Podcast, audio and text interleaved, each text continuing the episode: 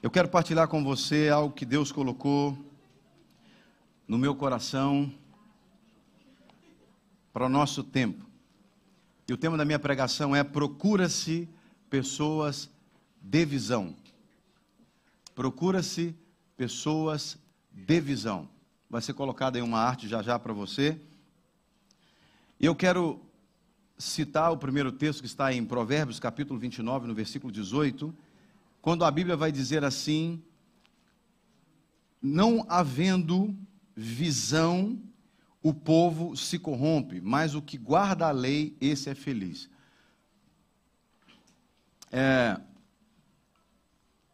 a, algumas das Bíblias têm como tradução no lugar da palavra visão, aí em Provérbios 29, a palavra profecia. Mas se você vai no original, a palavra no original do hebraico é a palavra é, kazon.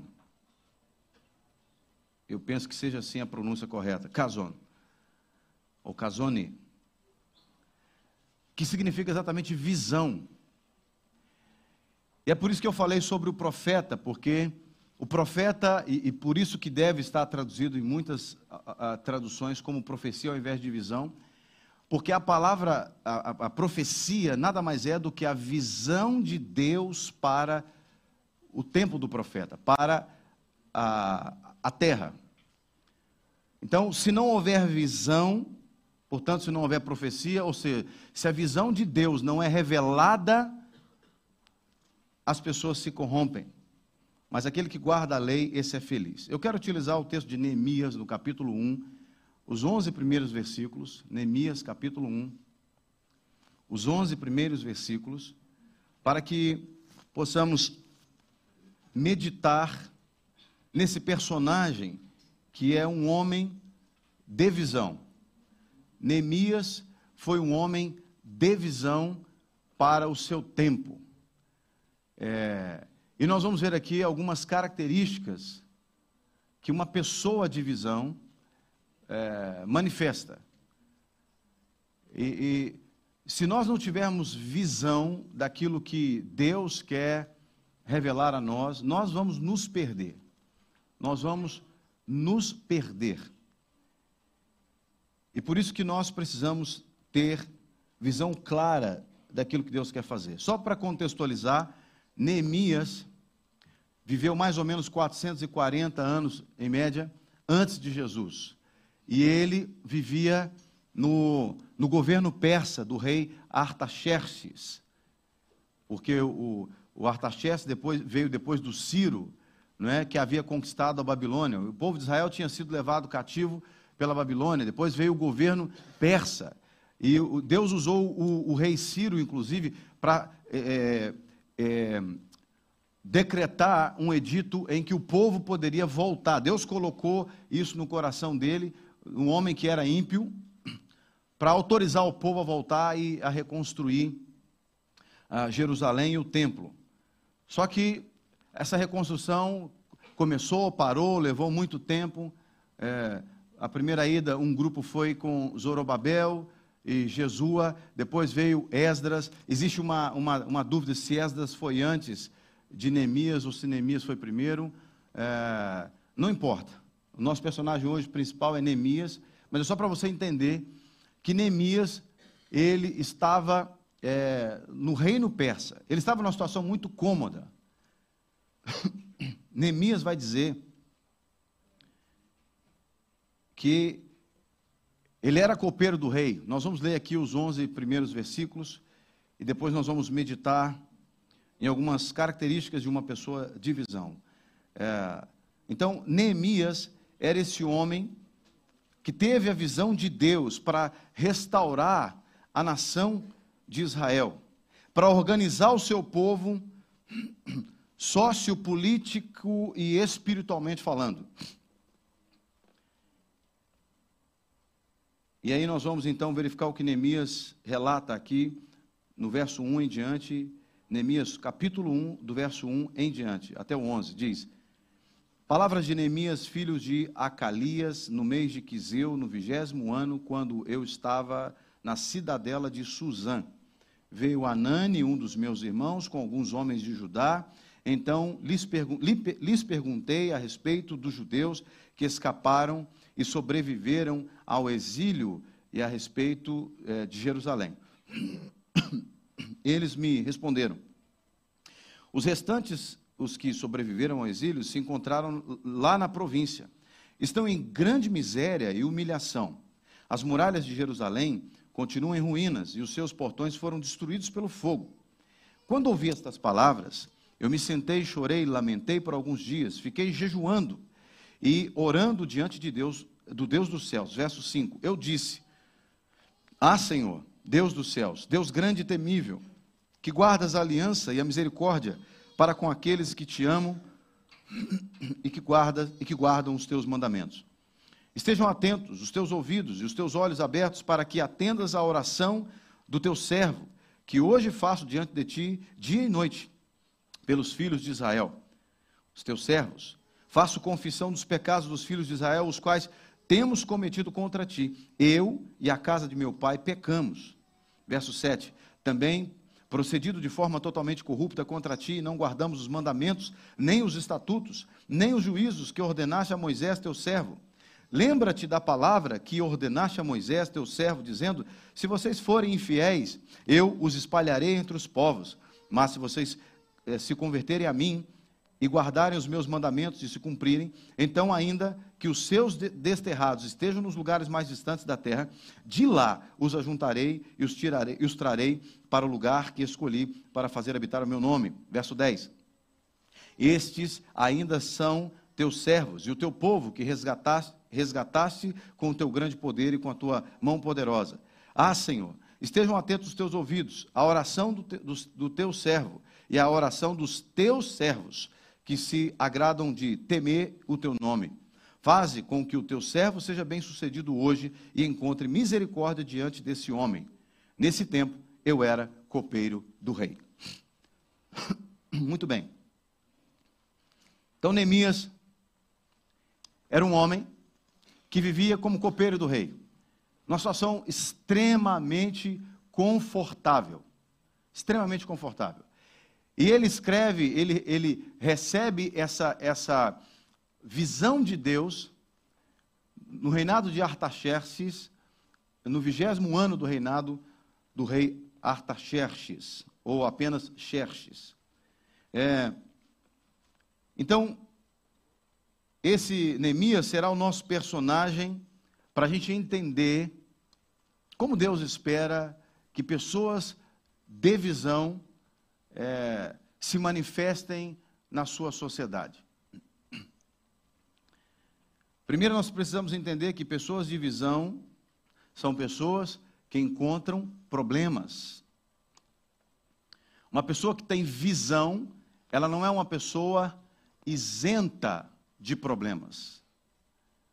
Ela vai enfrentar problemas, dificuldades, tribulações, lutas, batalhas.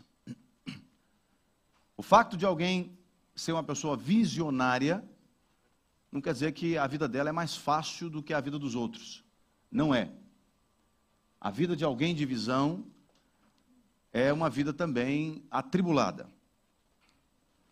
Por um lado, no versículo 1, você encontra é, o, o Neemias dizendo que ele estava na cidadela de Suzã, no palácio do rei. Eu imagino que trabalhar com o rei, servir o rei no palácio, deve ser uma situação extremamente. É, um trabalho é, sério para se fazer, mas é um trabalho que depois que você conquista, é um trabalho de confiança. Ele tinha a responsabilidade de experimentar tudo que o rei comia ou bebia. Neemias era responsável pela segurança alimentar do rei. Então, ele tinha que experimentar tudo. Era o copeiro do rei. Então, o rei só comia aquilo que Neemias autorizasse. Imagina, é uma situação extremamente confortável, né? Você vive no palácio, você praticamente tem funcionários à sua disposição, você não deve dormir o seu quarto não deve ser o quartinho lá do, do fundo, não é? Você deve, você deve ter um certo conforto, sim ou não? Portanto, num dado momento, Neemias tinha uma situação muito confortável. Tinha uma certa calmaria na sua vida. Em outras palavras, ele vivia uma vida boa. Mas pessoas de visão, elas não se deixam manipular por uma vida boa. Pessoas de visão, elas não são acomodadas. Um homem e uma mulher de visão não é acomodado, acomodada. É uma pessoa que vai abrir mão da sua comodidade, se for necessário, para executar a visão, realizar a visão. Entenda que Neemias é um modelo para mim e para você, porque da mesma forma que Neemias era um visionário para o tempo dele, Deus está procurando os Neemias da nossa geração. Homens e mulheres visionários que estejam interessados em trazer a visão de Deus para a terra, para a nossa sociedade, para ajudar a nossa sociedade a se organizar espiritualmente, muitas vezes socialmente, familiarmente, porque nós vivemos numa sociedade muito parecida com o estado aqui de Israel. Neemias vivia uma calmaria e de repente ele recebe uma as notícias de calamidade. Uma pessoa visionária, ela não é uma pessoa isenta de problemas, ela encontra problemas. Uma pessoa visionária, ela vai receber notícias de calamidade.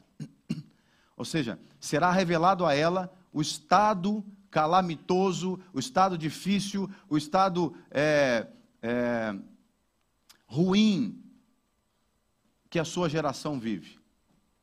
E Neemias, aqui no versículo 2 e 3, ele disse: Veio a mim, Anani, um dos meus irmãos, com alguns homens de Judá. Então lhes perguntei a respeito dos judeus que escaparam e que sobreviveram ao exílio a respeito de Jerusalém. E eles me responderam: Os restantes, os que sobreviveram ao exílio, se encontram lá na província, estão em grande miséria e humilhação. As muralhas de Jerusalém continuam em ruínas e os seus portões foram destruídos pelo fogo. Meus irmãos, quando eu disse que a nossa geração vive uma situação parecida com a situação de Israel, é porque eu quero dizer que a nossa geração, a nossa sociedade, as muralhas, ou seja, os pilares da moralidade da nossa sociedade estão destruídos. Os portões dos valores da nossa sociedade estão em chamas. Os portões da decência da nossa sociedade estão em chamas, estão queimados. As estruturas da igreja de Jesus tem sido depredada. E Deus precisa de homens e mulheres de visão. Por isso que eu coloquei ele, procura-se pessoas de visão. Deus precisa de pessoas de visão, que vão aceitar sair da sua posição cômoda para trabalhar um processo de reorganização da sociedade de reorganização, talvez, apenas de uma família, de reorganização de uma nação. Para quem é brasileiro, e os irmãos que não são brasileiros, que acompanham as notícias do Brasil, primeiro eu preciso dizer que, se vocês acompanham notícias do Brasil só pela SIC ou TVI, vocês, não, vocês estão recebendo informação tudo errada. Vocês precisam buscar em outras fontes alternativas na internet. Porque, como brasileiro, eu vou dizer para vocês: Deus está levantando na nossa nação brasileira Neemias que estão decididos a reorganizar o país. E nós, que recebemos de Deus o privilégio, ou de nascer aqui em Portugal, ou de se mudar para Portugal, nós temos a mesma responsabilidade de sermos Neemias aqui no nosso país. porque Deus quer nos ajudar e quer nos usar para mudar a história desse país. Um país tão amado por Deus, mas que tem sido escravizado por anos pela religiosidade, pela corrupção. E eu e você estamos aqui. Seja você um cidadão nacional, nascido aqui, ou seja você um estrangeiro que vive aqui. Esse é o nosso país. Esse é o lugar que Deus nos plantou para que nós sejamos pessoas de visão, para restaurarmos os pilares da moralidade, os portões da decência na nossa sociedade. Neemias recebe a notícia, as notícias de Jerusalém. Eu e você recebemos notícias todos os dias daquilo que se passa aqui em nosso país. E nós precisamos ter uma postura como alguém de visão tem. No versículo 4, nós vamos ver aqui um aspecto, uma característica de alguém que tem visão. O versículo 4 diz: Quando ouvi estas palavras, eu me sentei, chorei e lamentei por alguns dias. Fiquei jejuando e orando diante de Deus, do Deus dos céus.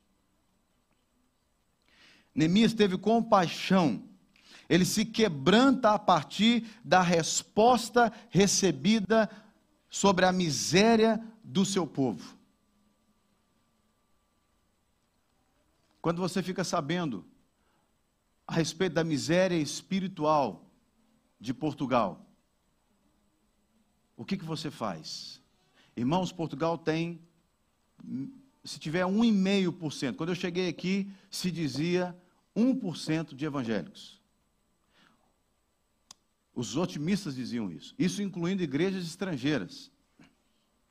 É verdade que muitas igrejas surgiram, mas tantas outras se fecharam depois, durante a pandemia. Ou seja, podemos dizer que ficou a mesma coisa, porque umas abriram, outras se fecharam. Existe uma miséria espiritual. Em outras palavras, as pessoas estão carentes de uma verdade absoluta. Porque o que foi apresentado para elas é, foi apenas migalhas, uma miséria, há uma miséria espiritual. E a pergunta é: você tem enxergado isso? Você tem visão para isso? Não importa se você é português, se você é brasileiro, se você é africano, se você é ucraniano, se você é, é espanhol, não importa de onde você veio ou quem você é. Se você está aqui assentado a me ouvir agora, você precisa se posicionar como alguém de visão. Alguém que vai dizer: Eu quero ajudar a reorganizar a minha sociedade, a minha geração. Eu quero ajudar a ver as coisas serem transformadas aqui na minha nação. Essa é a nossa nação.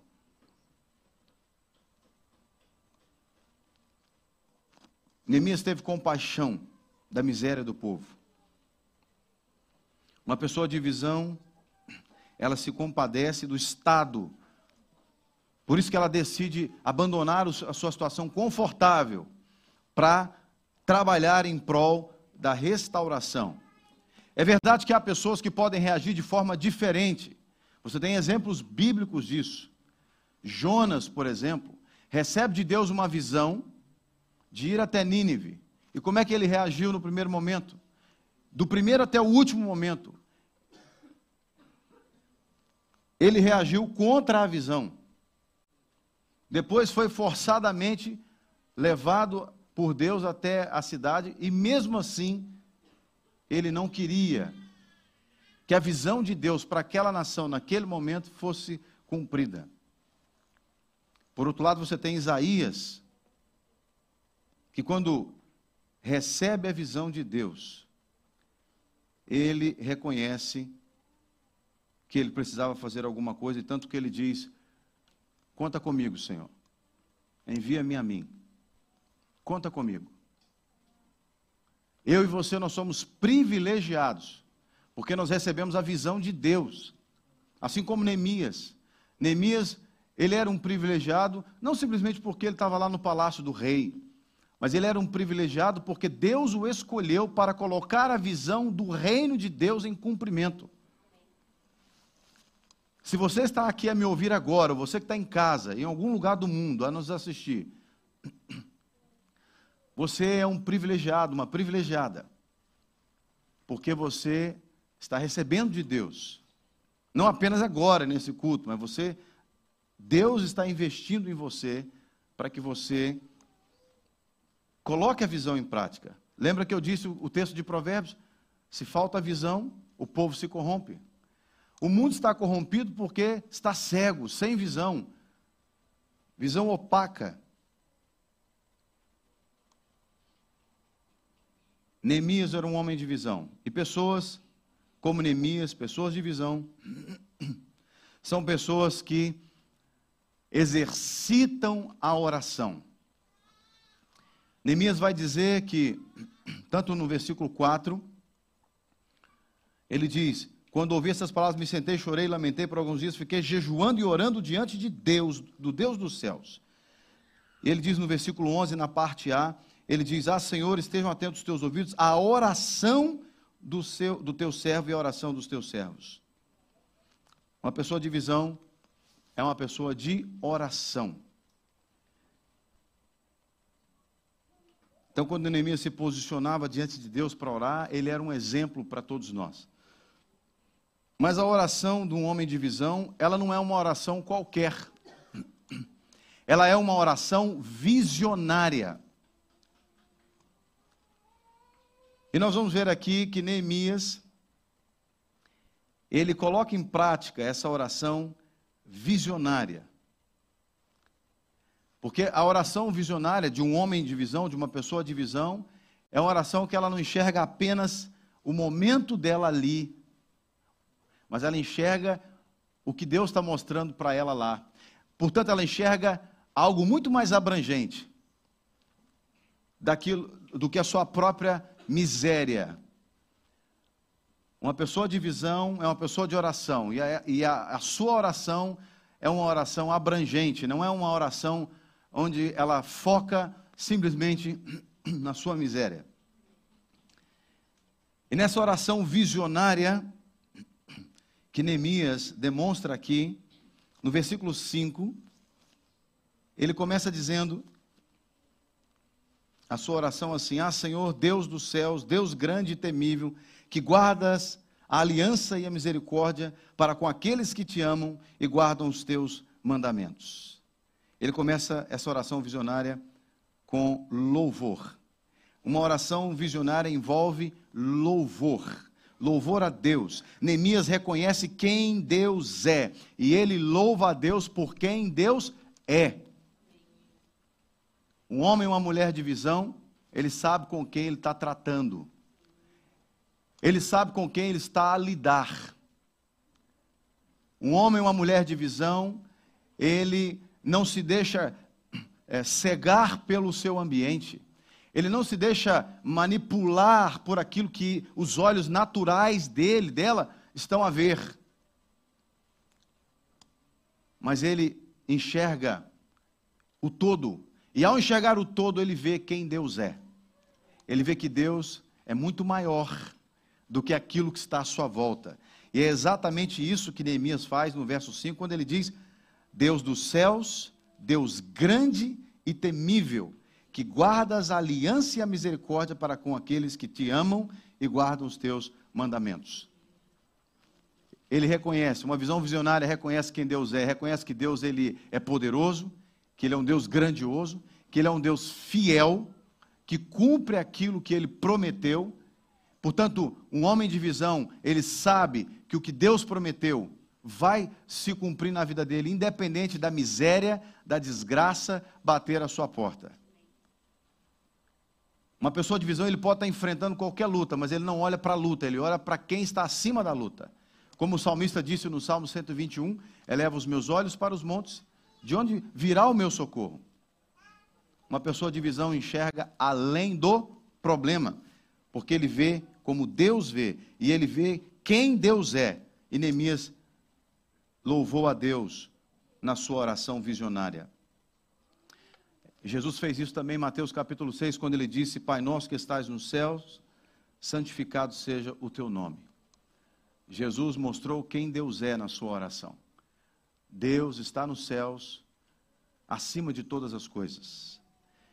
Jean, o que você está dizendo é óbvio, mas o óbvio tem que ser dito. Porque muitas vezes, quando a calamidade bate na nossa porta, meu irmão, minha irmã, a gente tende a esquecer quem Deus é. Lembrar quem Deus é no momento de tranquilidade pode ser algo fácil de se fazer. Mas lembrar quem Deus é na hora que você está sendo esmagado pelo problema, esmagado pela dor, pelo seu sofrimento, aí é outra história. Por isso é que nós temos que ser pessoas visionárias. Às vezes eu converso com, as pessoas e as pessoas dizem assim, mas você não está na minha situação. Você não sabe o que eu estou vivendo. Você está falando isso porque para você é fácil, porque você não está na situação que eu estou a viver. E eu sempre tenho que dizer assim: ok, tudo bem, eu não estou diminuindo o seu problema, mas eu estou tentando te ajudar a enxergar que há alguém que pode te ajudar que é maior do que o seu problema. É exatamente isso. É uma pessoa de visão, ela vai olhar para além do problema. E Neemias fez essa oração visionária louvando a Deus. Um homem de visão que ora uma oração visionária, ele manifesta perseverança na sua oração. No versículo 6, ele disse que, lá no meio do versículo, ele disse assim: é, a oração que hoje faço diante de ti, dia e noite. Dia e noite. Uma oração visionária de alguém visionário é uma oração que envolve perseverança. Tem gente que ora uma vez e fala, ah, tá, tá bom. Se não recebeu, tá bom. Jesus, lá em Lucas capítulo 18, depois você pode checar, ele conta a, a história do juiz Inico, da mulher que batia na porta do juiz, julga minha causa, julga minha causa, julga minha causa. E o juiz, sendo Inico, não temia ninguém, ele falou: Vou julgar a causa dessa mulher para ela parar de encher a minha paciência, porque essa mulher está me incomodar. E ele diz: Se aquele homem que era iníquo atendeu uma mulher, por, por causa da perseverança dela, da insistência dela, quanto mais Deus, que é justo, não vai atender aqueles que o buscam? Um homem e uma mulher de visão é alguém que faz uma oração visionária. E essa oração visionária, ela é uma oração perseverante. Portanto, minha irmã, se só tem 15 anos que você está orando para casar, fica tranquila. Continue orando. Continue orando. Não importa quanto tempo você está orar. Continue orando. Confie no Senhor, tenha visão. Comece a se ver já no casamento.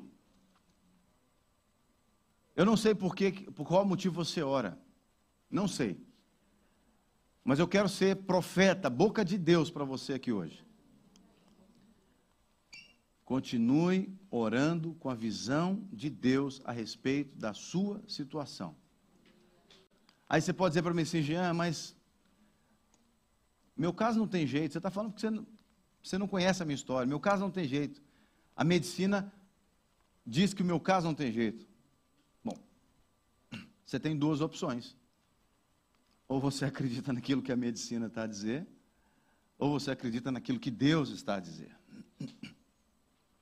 Nós estamos lendo a história de um homem, de um povo, que passou 70 anos escravizado, teve o seu templo, que era algo fundamental para a sua fé, destruído, a sua cidade toda destruída, o povo estava em miséria, um povo que tinha recebido promessas de Deus, e por causa da sua desobediência, o povo entrou em miséria, em desgraça, porque o cativeiro era uma forma de Deus disciplinar esse povo,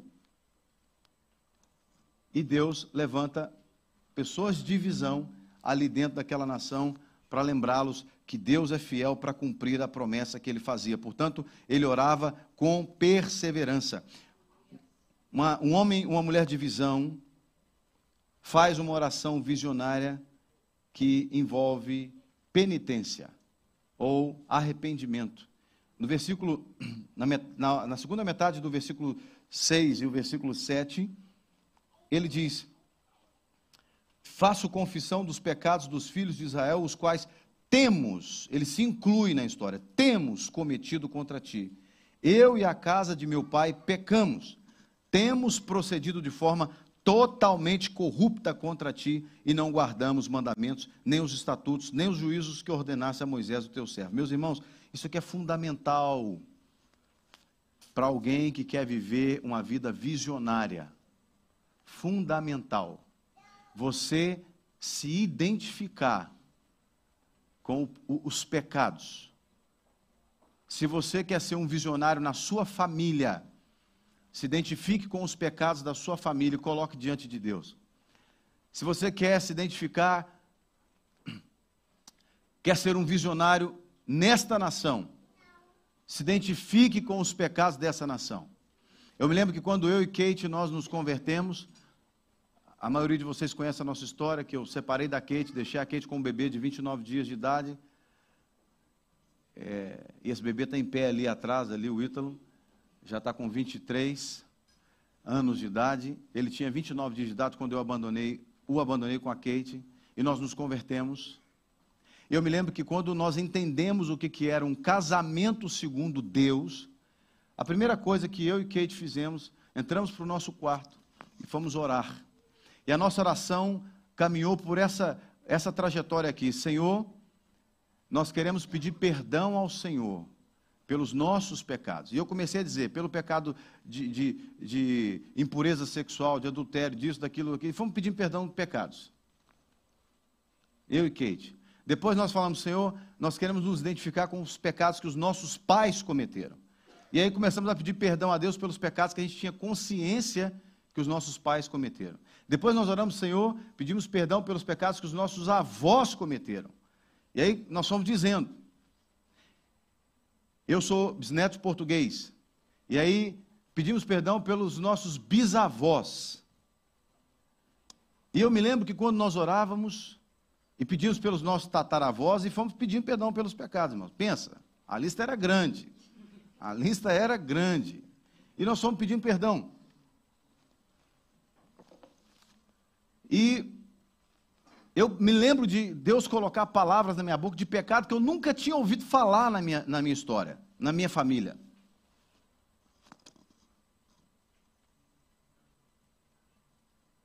Por exemplo, pecado de assassinato, que eu nunca ouvi história na minha família que tinha, alguém tinha cometido pecado de assassinato. Isso lá em 2001, que nós fizemos a oração. Os anos se passaram, mais ou menos em 2019, encontramos lá uma parentela que eu nunca tinha visto, parentes da minha mãe, que eu nunca tinha visto, e conversa aqui, conversa colar, e alguém solta assim que alguém de não sei que geração para trás da nossa família tinha matado alguém. Ou pelo menos havia rumores, um boato de alguém que muitas gerações atrás tinha matado alguém, é, não sei aonde. E aí eu entendi por que é que Deus nos levantou para pedir perdão lá em 2001, quando nós nos convertemos. Uma pessoa de visão, ela é uma pessoa com uma oração penitente, uma oração de arrependimento, uma oração que ela se identifica. Ela não ora só pelos pecados dela, ela ora pelos pecados da nação, da sua família. Meu irmão, se você quer ser um visionário para a sua família, você precisa se identificar com a sua família.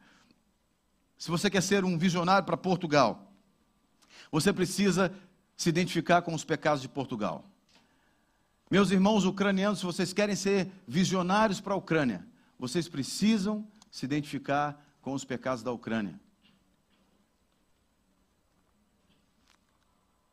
A nossa oração envolve, uma oração visionária envolve penitência. Um homem de visão faz uma oração também visionária que envolve as promessas de Deus. No versículo 8 ao 10, Neemias ele chama a atenção de Deus para as promessas que ele fez. Lembra-te da palavra que ordenaste a Moisés, teu servo, dizendo: Se vocês forem infiéis, eu os espalharei entre os povos, mas se vocês se converterem a mim e guardarem os meus mandamentos e os cumprirem, então, ainda que os seus desterrados estejam nos lugares mais distantes da terra, de lá os ajuntarei e os trarei para o lugar que escolhi para fazer habitar o meu nome. Estes ainda são os teus servos e o teu povo que resgataste com o teu grande poder e com a tua mão poderosa. Neemias, ele chama, invoca na sua oração visionária as promessas de Deus.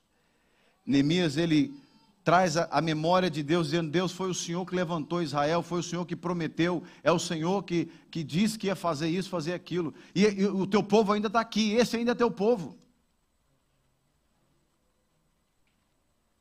Por isso que Jesus inspirou Paulo a dizer: crê no Senhor Jesus e será salvo, tu e tua casa.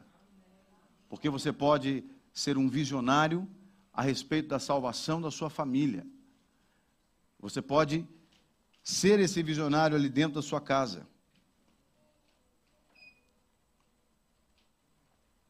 Paulo, ao falar aos romanos a respeito de Abraão, ele disse no verso 21 do capítulo 4: estando plenamente convicto de que Deus era poderoso para cumprir o que havia prometido.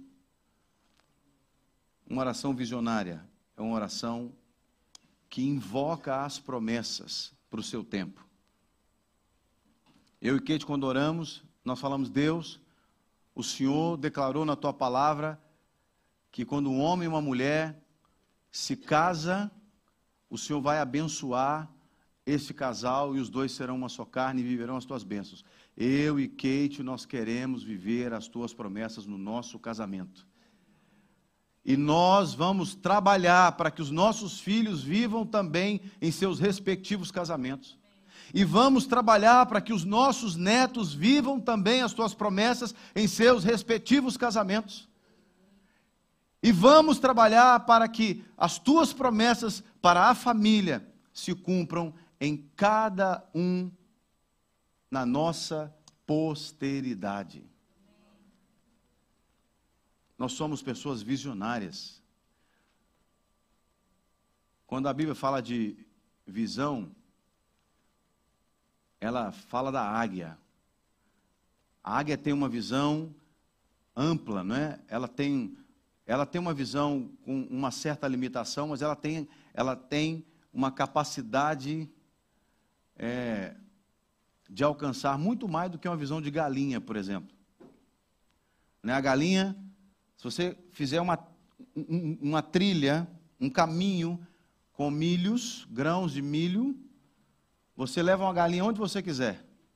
Porque ela só, ela só fica olhando para baixo, bicando ali. Buscando, né? O milho. A águia não, a águia sempre voa e ela fica girando o pescoço para lá e para cá, buscando a presa. Olha para a pessoa que está do seu lado e diz assim: Não seja galinha, seja uma águia.